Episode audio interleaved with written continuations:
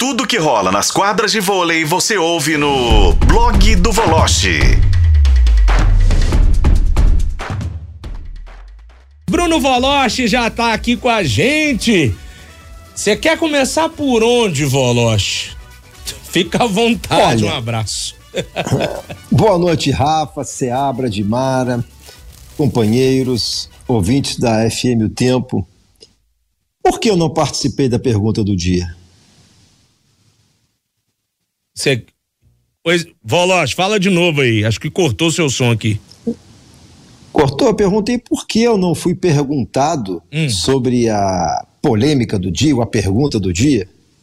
Quem decepcionou? Então pronto. É. Quem decepcionou mais na Copa do Brasil? Atlético ou Cruzeiro, Voloche? Atlético. Por quê? Porque o time do Grêmio é copeiro, o time do Cruzeiro veio da segunda divisão, jogou muito melhor do que o Atlético jogou contra o Corinthians. Eu vi os jogos e acho que o Atlético Mineiro pagou pela soberba do seu treinador. Ponto.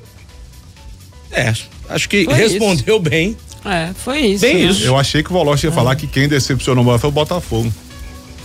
Mas ele não perguntou, ele falou Atlético e Cruzeiro. Ah, não. Dentre- dentre- considerando todos os times, os 16 times que disputaram as oitavas de final, qual é a maior decepção? O Internacional. Eu acho também. A gente estava falando isso aqui em off. Você leu o pensamento da Ué. gente. Abre 3 Mas a não é. 0 velho. Exa exatamente. Decepção mesmo foi o Internacional que fez 3 a 0 e, pô, né, empurrou o jogo e tal e foi castigado no final. O Botafogo, eu vou dizer uma coisa pra vocês, fez um espetáculo muito bonito no Newton Santos, casa lotada, dominou completamente o Atlético Paranaense. O Lucas Perry não fez nenhuma, zero, nenhuma defesa durante os 90 minutos. Só que o Botafogo teve a possibilidade de matar o jogo em dois lances no segundo tempo. Não fez. E aí perdendo os pênaltis. Mas eu acho que o torcedor do Botafogo deixou o Newton Santos muito orgulhoso.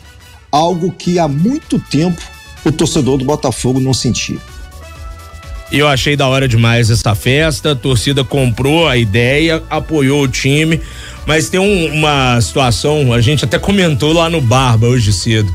Jogador que normalmente faz gol no tempo regulamentar, nos pênaltis, ele falha, né? E foi o caso do Tiquinho ontem, né? É, verdade. É, mas isso aí, sabe o que acontece, Rafa? Se não fosse o Tiquinho, não chegava onde chegou. E aí, talvez se não fosse o, o Bruno. O Bruno Mezenga, né, do Santos, não é isso? É. Que perdeu Isso. o pênalti também. Se não tivesse feito o gol de empate, não teria ido com os pênaltis. E são contingências dos. Não tem jeito. E o cara bateu N pênaltis até agora pelo Botafogo, tinha convertido todos. Perdeu. Enfim, mérito também do goleiro do Atlético Paranaense, que convenhamos, é muito bom goleiro, hein? É muito bom esse tal de Bento, e muito melhor que o Santos. Fez um negociaço o Atlético Paranaense, negócio da China empurrando o Santos pro Flamengo, hein? Agora tem que ter nome religioso pra jogar como goleiro do Atlético Paranaense. Um é Bento, o outro é Santos. É, bem lembrado. Mas dá certo, hein? Tá certo. Bons goleiros que, que revelam o Atlético Paranaense. Ô, ô Sem Voloche. contar aquele que tá na Inglaterra, o Neto, né? Ah, tem o Neto também, É. né? O Everton do Palmeiras. É, bem lembrado. Também foi revelado lá. Voloche, agora falando um pouquinho sobre a Liga das Nações, o Brasil venceu a primeira hoje, né? É. Esse termo café com leite é um termo carioca ou um termo mineiro? Aqui, Paulista Mineiro. aqui a gente usa café com leite, usa bolinha de ouro também, tem Isso. carta, carta É. branca. É.